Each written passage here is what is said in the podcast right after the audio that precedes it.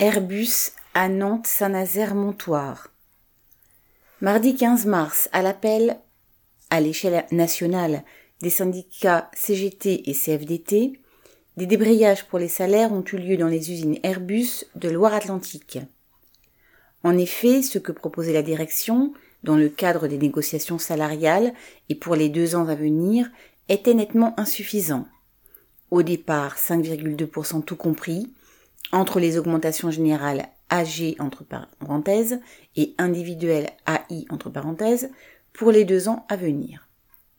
Les trois sites ont débrayé une heure par équipe le mardi avec 200 grévistes à Nantes, 250 à Saint-Nazaire et 200 à Montoire, essentiellement en production.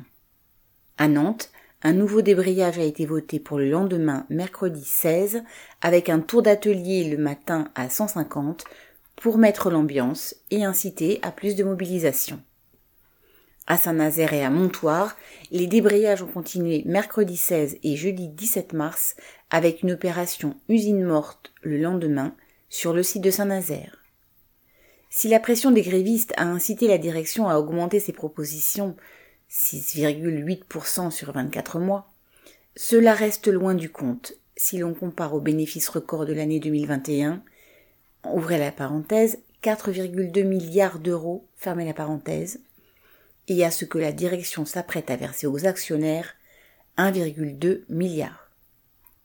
De plus, avec 4% en début d'année, qui peut prévoir ce que l'inflation sera en 2023 Pour beaucoup, ces chiffres sur deux ans sont une nouvelle arnaque, d'autant que, pour les augmentations individuelles, il y a beaucoup d'appelés, mais peu d'élus. Alors le compte n'y est toujours pas, et ceux qui ont participé au débrayage ont le sentiment qu'il faudra se remobiliser, à plus nombreux, ne serait-ce que pour maintenir la paix sur le taux de l'inflation. Correspondant LO.